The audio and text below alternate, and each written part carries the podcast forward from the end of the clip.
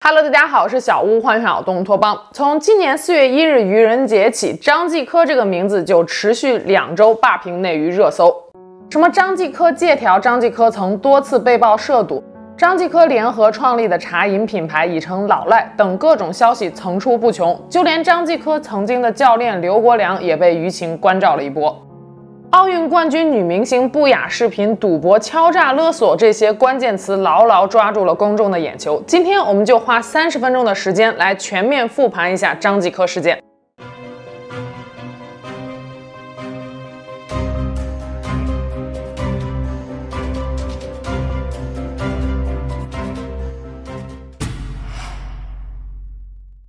事情的起因是三月二十九日，一位昵称为“绿巨人”的网友在某论坛上一个题为“振兴七组，一人贡献一个二零八的瓜”的小组讨论里发帖爆料说，张继科因为还不上赌债，把自己和景甜的私密照爆给了债主，债主拿着照片找景甜要钱，景甜把债主给告了。短短几句话，信息量很大，当天这个帖子就被搬运到了微博，引起了小范围的热议。不过，当今社会形形色色的爆料很多，让人真假难辨。如果这个帖子没有后续的话，相信没几天就会被广大网友抛诸脑后。可偏偏三月三十日，张继科的工作室就迅速做出了反应，他们发布了一则声明说，张继科先生无任何债务纠纷，更不存在损害他人隐私以求自保之情况，谣传内容纯属捏造，并提到他们目前已经委托律师予以取证。将针对重点的侵权用户提起诉讼，以维护张继科先生的合法权益。当晚，一名名为李威敖的记者注意到了这则声明，有点坐不住了。用他自己的话说，就是在我看来，张继科工作室不承认此事还算正常，但威胁要起诉那些网友就有点过分了。三月三十一日凌晨零点十一分，李威敖发布了这样一条微博。从几年前我看到并掌握的部分司法材料看，张继科将景女士的私人视频传给他人，此情况属实。这里有必要先介绍一下李维敖的背景，他有着二十年的新闻从业经验，曾在财经杂志《南方周末》、腾讯网等数家媒体供职，现任《经济观察报》的首席记者。二零一六年获得过亚洲出版业协会卓越新闻奖。主要关注和调查报道的领域包括法治、经济、时政以及环境健康等等。与狗仔或者网友的匿名爆料不同，李维敖能在微博说出这样的话，说明他应该掌握了一定的证据。三月三十一日下午五点五十五分，作为回应，张继科工作室发出了一篇律师声明，声称杨曙光律师团队目前已就侵权情况展开了取证工作，还特别提到相关法律规定。捏造、歪曲事实或者对他人提供的严重失实内容未尽到合理的核实义务，导致张继科先生名誉受损的，均构成名誉侵权行为。声明中虽然没有提到李维敖的名字，但这篇声明针对的是谁，大家都心知肚明。这里还有一个小插曲，不得不提一下：杨曙光律师第一次发布声明的时候，居然把中华人民共和国写成了中国人民共和国，引来了网友们的一阵哄笑。说能把国家名字都写错的律师也太不专业了，难道是外国律师？我们这里是中华人民共和国，您来自哪个国家？张继科工作室以为这纸律师声明能够吓退李维敖，没想到李维敖根本就没在怕的。三月三十一日晚上八点三十四分，李维敖继续爆料更多细节。他说，司法材料显示，对外泄露的景女士的私密视频共有三条，还有一张视频截图。张继科承认给他人看过上述视频中的一段。另外，前几年张继科被债主起诉，经过调解还了债主一百来万元，但是张继科打的欠条是五百来万，那张欠条还在债主手中。四月一日，李维敖接着锤爆张继科，他说这起事件已经不是简简单单的明星八卦了，而是一起严重的刑事案件。在这桩案件里，景女士是完全的受害人，向他要钱的张继科的债主后来已经认罪，目前正在服刑当中。而张继科在这桩案件中扮演了什么角色？他自己能否来公开予以回应？李维敖的三条微博直接把张继科给送上了热搜。四月一日下午，《新京报》记者联系上了张继科本人，问他网上爆料了你因为欠债的原因把某女演员的私密照片发给了别人，请问有没有这样的事情？张继科的回答是没有。当记者继续追问说是没有欠债还是没有发照片时，张继科直接挂断了电话。爆料了你就是因为欠债的原因，曾经把某个女演员的私密照片给别人看，请问有没有这样的事情啊？没有哈，没有。哦，那是因为欠债的事情没有，还是发照片的事情没有？四月二日，李维敖在公众号上发布长文，题为“我为什么要对张继科事件发声”，公布了他所掌握的部分材料。李维敖接触到此事件是在二零二零年的春天，当时武汉疫情爆发，他在武汉工作了六十多天，结识了很多朋友。后来有武汉的朋友告诉他说，武汉有一位 S 先生，张继科欠了他很多钱，S 先生向张继科讨债，张继科还不上。于是 S 先生就拿着张继科前女友景女士的私密视频向景女士要钱，要钱的时间是二零一九年十二月至二零二零年一月。S 先生向景女士的经纪人发送了张继科先生的欠条、护照等照片，以及景女士的三段私密视频和一张视频截图，说让景女士为张继科先生代偿赌债人民币两千两百万。后来 S 先生把金额降到了一千七百万。不过景甜并没有任人敲诈，而是反手向警方报了案。二零二零年二月，S 先生被抓，法庭上 S 先生表示认罪，并当庭表示歉意，法院也认可 S 先生属于犯罪未遂。二零二零年十二月，一审法院裁决 S 先生敲诈勒索罪成立，判处有期徒刑七年，并罚款五万元。S 先生不服上诉，二审维持了原判。到今天，如果不考虑减刑或者其他因素，S 先生还需要将近四年的时间才能够恢复自由。值得一提的一点是，张继科在这起案件中是以证人的身份出现的。他在法庭上的证词是自己与景女士在2017、2018年交往期间曾拍摄过私密视频以及照片。2018年，他在东南亚某国首都通过朋友介绍认识了 S 先生。2019年，他曾经给 S 先生看过上述视频中的一段。在此，李卫敖发出了一个灵魂拷问：那么 S 先生是怎么拿到那三段隐私视频的呢？言外之意，如果视频是张继科给 S 先生的，那么张继科在此案中只作为证人出现，法官对此就没有存有疑问吗？李维敖说，二零二零年时，他对此案曾经做过长时间的采访和调查，但因为拖延症没有将文章写完。李维敖还公布了张继科签字画押的借款合同，金额为五百万元，借款周期为二十五天，超过二十五天后，利息按月息百分之一点九九计算。合同上没有具体写债权人的名字，因为当时张继科是向一群人分批次借款的。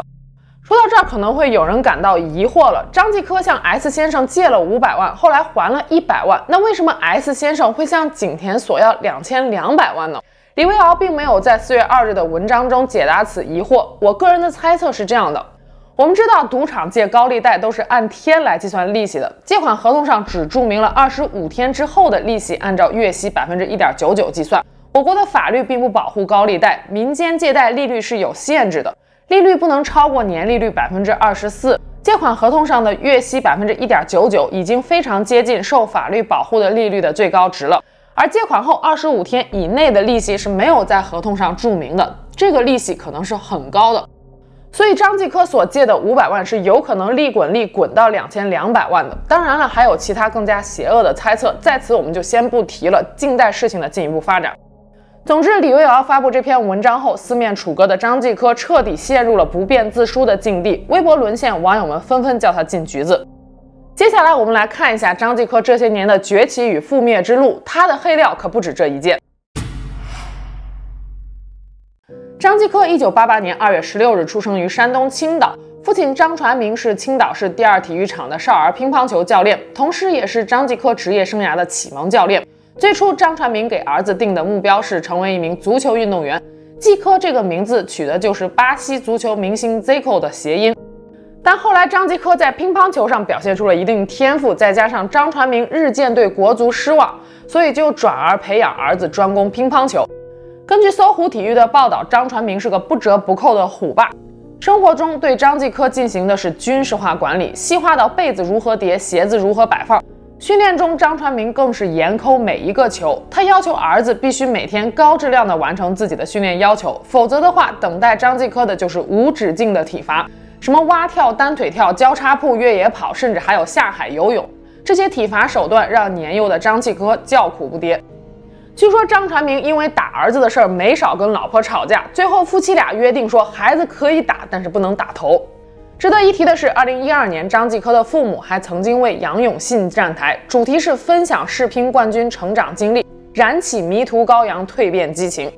杨永信就是那个四年圈钱八千一百万，制造了地狱般的十三号室的电击狂魔。不了解这起事件的，可以回看我们之前的视频。父母与恶魔为伍，儿子后来成长为了赌徒，就见怪不怪了。二零零零年，张继科进入山东鲁能乒乓球队。二零零二年三月，进入国家二队，并获得了朝鲜公开赛团体冠军。二零零三年一月，张继科升至国家一队，师从曾经的国乒大满贯刘国梁。二零零四年，张继科获得亚洲青少年锦标赛团体冠军。同年十月，因违反队规被罚出国家队，下调至省队。至于违规的缘由，这里我们先卖个关子，按下不表，稍后再说。二零零六年十一月，张继科在全国乒乓球锦标赛上打入男单八强，时隔两年重返国家一队。二零零八年全国锦标赛上，年仅二十岁的张继科连克国乒三大主力王励勤、马琳和王皓，夺得了职业生涯上的第一个全国单打冠军。他以黑马的姿态一鸣惊人，当时被誉为国乒男队未来的中坚力量。不过就在这个时候，张继科骨子里的叛逆本色也逐渐显露了出来。二零零九年直通横滨队内选拔赛上，在主管教练钟勇要求暂停时，张继科不肯走下赛场，这让刘国梁怒火中烧，当着媒体的面批评了张继科。而由于此次叛逆行为，张继科失去了参加西亚两站公开赛的机会，世乒赛也没有得到单打的机会。刘国梁曾经评价张继科说：“他在赛场上有着难以被驯服的气质，跟藏獒一样凶悍，这也是张继科藏獒绰号的由来。”二零一零年三月二十六日至二十八日，在广州进行的乒乓球亚洲杯上，张继科再次证明了自己。决赛上以四比零的分数横扫零七年亚洲杯冠军新加坡选手高宁，拿到了二零一零年亚洲杯男单冠军。此后，张继科的运动生涯平步青云。二零一一年连夺世乒赛和世界杯冠军，二零一二年伦敦奥运会封王，一年三个月的时间内实现了大满贯伟业。所谓乒乓球大满贯，指的是一名球员接连获得了乒乓球世界杯、世界乒乓球锦标赛以及奥运会三项赛事里的男单冠军。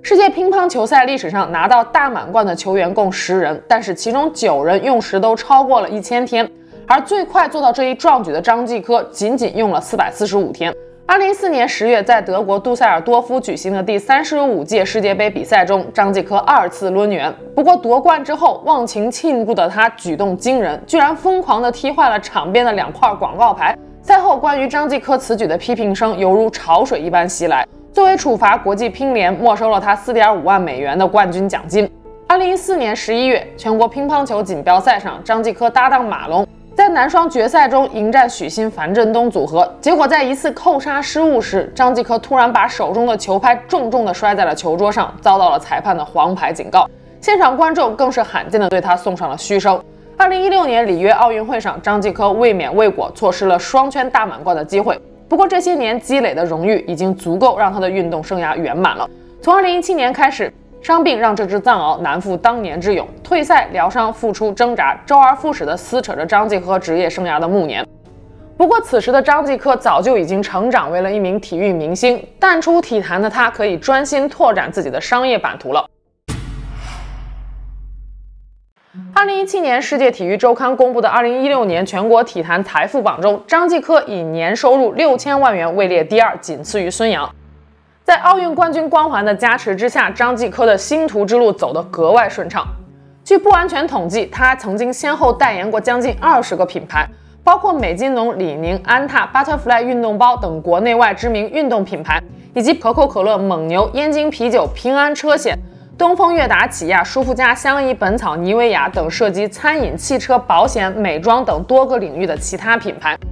凤凰网的资料显示，张继科每年的代言费约为一千万。进入娱乐圈后，张继科先后参加了包括《东梦之约》《超有趣滑雪大会》等运动题材综艺，《做家务的男人三》《我们恋爱吧三》《女儿们的恋爱》《向往的生活》等生活与恋爱综艺，《奔跑吧兄弟》《跨界歌王》等真人秀综艺，以及《天天向上》《吐槽大会》等室内综艺。二零二一年，在微博拥有一千二百万粉丝，抖音拥有九百五十万粉丝的张继科又多了一个主播的身份，他开始直播带货。先后在宝洁东京超级品牌日、华为直播间、小米有品八幺六科技好物专场直播间里亮相。有商家透露，张继科的出场费约为一百六十万元。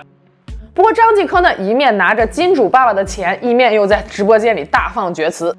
作为安踏的代言人，张继科曾经在直播时疯狂吐槽，说安踏的鞋子太丑了，说这鞋我都不知道安踏的设计师是怎么设计的，这啥鞋呀？觉得丑你倒是别接这个代言呀，你这不是又当又立吗？二零二一年九月，张继科代言的奶茶品牌猴子的救兵惨烈翻车，多位猴子的救兵的加盟商向红星资本局爆料称，该品牌存在虚假宣传、未进行特许经营备案等情况。还有加盟商表示，冲着张继科的名气开了两家奶茶店，却迟迟等不到猴子的救兵公司承诺的加盟服务，还被拖欠货款，损失近百万元。猴子的救兵创立之初就高调宣称张继科是公司的联合创始人，试图用张继科的名气吸引加盟商和消费者。但是根据天眼查资料显示，该品牌的股东中既没有张继科，也没有张继科曾经公开的亲属，品牌创始人和实际控股人均为赵子坤。后来，赵子坤也向红星资本局承认，张继科仅仅是品牌的代言人，但是张继科却默许了品牌虚假宣传的行为，在个人社交媒体上公开为猴子的救兵站台。二零二一年五月，猴子的救兵被国企贵粮集团收购时，张继科发微博称：“恭喜猴子的救兵成为第一个体育人创业被国资收购的茶饮品牌。”目前，猴子的救兵已经被列为经营异常，控股人赵子坤也被列入了失信人员名单。而张继科名下确实是有一家公司的，名为北京飞翱天下商贸有限公司，张继科持股百分之三十五。天眼查资料显示，该公司成立于二零一九年，注册资金一千万人民币，经营范围很广，包括食品、日用品、电子产品的销售，组织文化艺术交流活动、企业策划、文艺创作等等。二零一九年末，茅台曾与张继科达成合作，携手推出了一款茅台金牌厚礼冠军酒。飞翱天下多次在公司微博、微信公众号上为这款酒做宣传。除此之外，多篇新闻报道都提到过张继科是一个豪车控。他的私人车库里停着三百多万的宾利欧陆 GTV 八跑车，两百多万的奔驰大 G，两百八十八万的玛莎拉蒂 GT。二零二一年下半年，张继科还购入了一辆最低市值六百九十万的劳斯莱斯库里南。二零二二年一度被拍到和女友开着劳斯莱斯去买菜，被媒体称为是人生赢家。可能有人会问了，张继科这么有钱，怎么还会债务缠身呢？大家还记得那首曾经火遍大江南北的洗脑神曲吗？浙江温州，浙江温州，江南皮革厂倒了，黄鹤老板欠下三点五个亿，带着他的小姨子跑了。江南皮革厂曾经是当地知名皮革企业，前董事长黄鹤更是身家数亿，但就是一个赌字，闹得家破人亡，欠债跑路。不管是明星、老板还是普通人，只要染上毒瘾，必定是万劫不复。刚才我们提到，二零零四年十月，张继科曾因违规被罚出国家队，下调至省队。体坛周刊当年的一篇报道道出了其中的原委。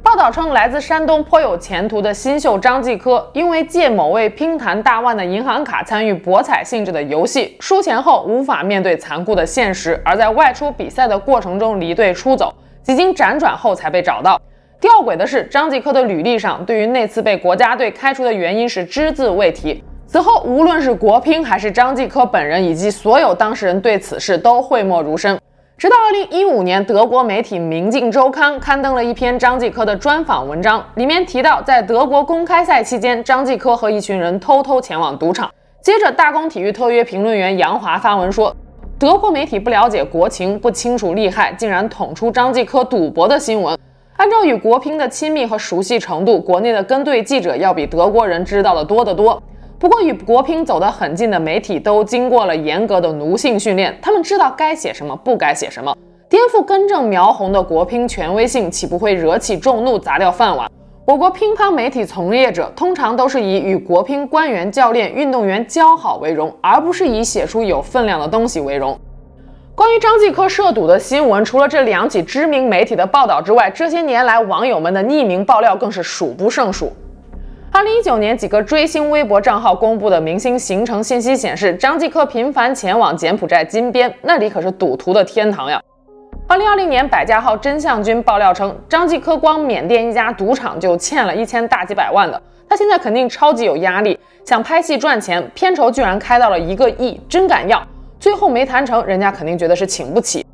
二零二二年八月，知乎上有人说，工作原因，公司聘请的某老师培训时聊到。他的同行给张继科做保险评估，审批没通过，原因是账户长期与境外有赌博资金来往。二零二二年十一月，娱乐爆料节目《热锅与蚂蚁》中提到，张继科曾经以买婚房为由向前女友及其家人借钱，但这个钱根本就没有拿去买房。如今我们也知道，这个所谓的前女友其实就是景甜。不过赌徒也是分三六九等的。《鹿鼎记》里，阿珂曾经痴迷郑克爽，而郑克爽却在危难时刻把阿珂当成了一万两银子抵给了韦小宝。张继科的阴损程度与郑克爽可谓是不分伯仲。当今社会不能点妻，他就抵押前女友的私密视频。景甜一九八八年出生于陕西，曾与白冰、韩雪、甘薇并称为京城四美。很长一段时间里，傻白甜是景甜留给大家的唯一印象。手握无限资源，出道即巅峰，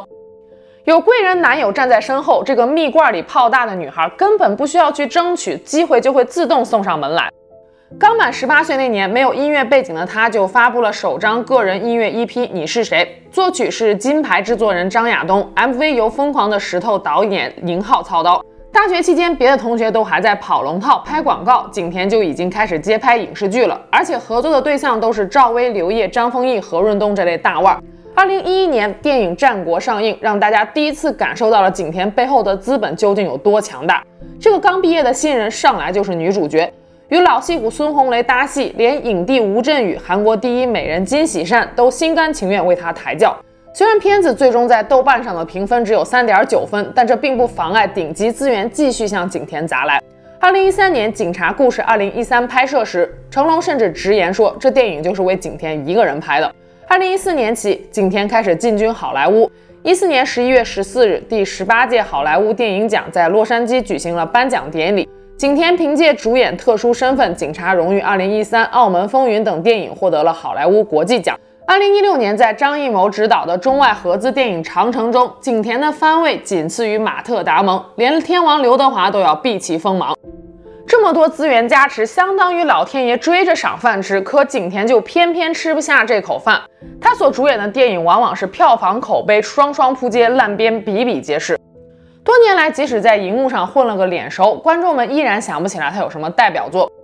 二零一七年二月十四日情人节，景甜在微博上晒出了一组洛杉矶暖春街拍，配文是“单身狗的情人节日常”，正式官宣与贵人男友分手。虽然分手缘由不详，但是离开了大佬的景甜资源是在肉眼可见的缩水，直接从高大上的国际路线变为了接地气的邻家女孩路线。但你别说，仙女下凡了才能让人爱。在真人秀《青春旅社》中，景甜丝毫没有偶像包袱的蹲在地上大口啃西红柿，大大咧咧的性格特别的讨喜。后来他又开直播拍小视频，分享平价好物，一条洗脸卸妆的视频意外收获了比以往任何一部电影大片都高的关注度。人们发现她原来是个挺真实、挺耿直的女孩。这一次没有人把她捧上云端，她却自己走红了。二零一八年三月二十八日，随着一张海滩牵手照片。景甜与张继科公布了恋情。早在同年一月，张继科在录制某综艺节目时，就在雪地上写下了“柯爱甜”，并且特意叮嘱节目组一定要播。一月三十一日，景甜发微博配文是“想你的兔子”，随后张继科回复说“主人去哪里了”，景甜回应说“主人走了啊”，两人语气暧昧。二零一八年四月十七日，两人公开恋情后，首次公开同框，景甜晒出了为妈妈庆生的照片。张继科一手搂着景甜，一手搂着景甜的爸爸。然而这份甜蜜却没能维持多久。二零一八年底就有传闻说两人已经分手。二零一九年五月二十日，张继科在自己的后援会粉丝群里表示自己不会过情人节，并且晒出了微信头像，问大家懂了吗？头像已经不是原来和景甜的情侣头像了。二零一九年六月九日。随着景甜在微博上的一句“感恩曾经相遇，愿今后一切安好”，两人官宣分手。二零一九年下半年，景甜主演的网剧《司藤》开拍，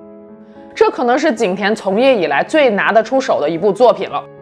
在剧中，她饰演的是野蛮生长的藤蔓，有复杂的情感和矛盾的人性。这个角色的成功塑造，扭转了她不会演戏的口碑，还立住了人间富贵花的人设。二零二一年四月五日，景甜曾经在微博上发文回忆说。遇到司藤的时候，我刚经历过很长一段时间的低沉情绪，好像跌入了深海里透不过气。那段时间，我甚至怀疑我的心生病了。读完这个剧本，我感叹司藤的强大，那是曾经被压到谷底的绝地反弹，也是经历过无数心碎后的自我保护。戏剧世界里的司藤救赎了那时灰色世界里的我。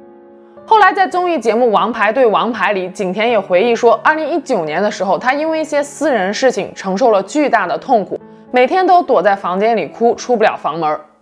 但是，一九年的时候，呃，有一个比较重大的一个经历吧，会有一段时间比较极致，我是严重到可能就是说，几天几夜我都会出不了那个房间。抑抑郁抑郁了是吗？什么方面的事情导致你会这样？私人的事情吧。直到今天，我们才知道那段时间景甜究竟发生了什么。